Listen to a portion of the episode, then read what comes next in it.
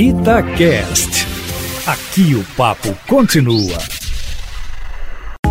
Itatiaia Carros, com Emílio Camanzi. Emílio Camanzi está em casa, se protegendo, mas segue acompanhando tudo do mercado dos automóveis. Emílio, as montadoras praticamente pararam a produção, não é mesmo? Mas resolveram ajudar nessa crise toda aí do coronavírus, é isso? Boa tarde para você. Boa tarde, Júnior, e a todos que estão ligados aqui no Itatiaia Carros. Bem, o setor automotivo no Brasil está praticamente com todas as fábricas paradas. A Volkswagen anunciou que vai se manter assim até o dia 30 de abril. A Fiat, por sua vez, também suspendeu o lançamento da nova picape Estrada, que estava programado para o início de abril. Não tem nova data ainda, mas até lá continua vendendo a atual. A Ford vai fazer o lançamento para a imprensa da Ranger Storm agora no dia 31 pela internet para evitar aglomerações.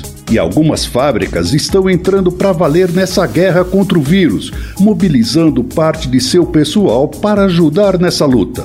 A Volkswagen disponibilizou 100 carros nos municípios onde tem unidades Fabris para o transporte de agentes de saúde, além de doar duas mil máscaras que são utilizadas na produção dos carros para a população. A PSA Peugeot Citroën, em uma ação conjunta com o Senai de Resende, Rio de Janeiro, disponibilizou duas impressoras 3D na fábrica de Porto Real, também no Rio, para a produção de máscaras de acrílico para as equipes que atuam em UTIs. E a General Motors participa de uma mobilização para consertar cerca de 3 mil respiradores artificiais que não estão funcionando.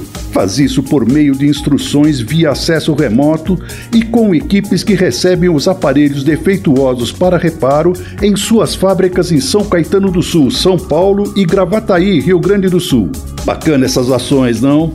É isso aí, gente, todos juntos nessa luta. Mais notícias lá no meu site carrosconcamanzi.com.br. Um abraço.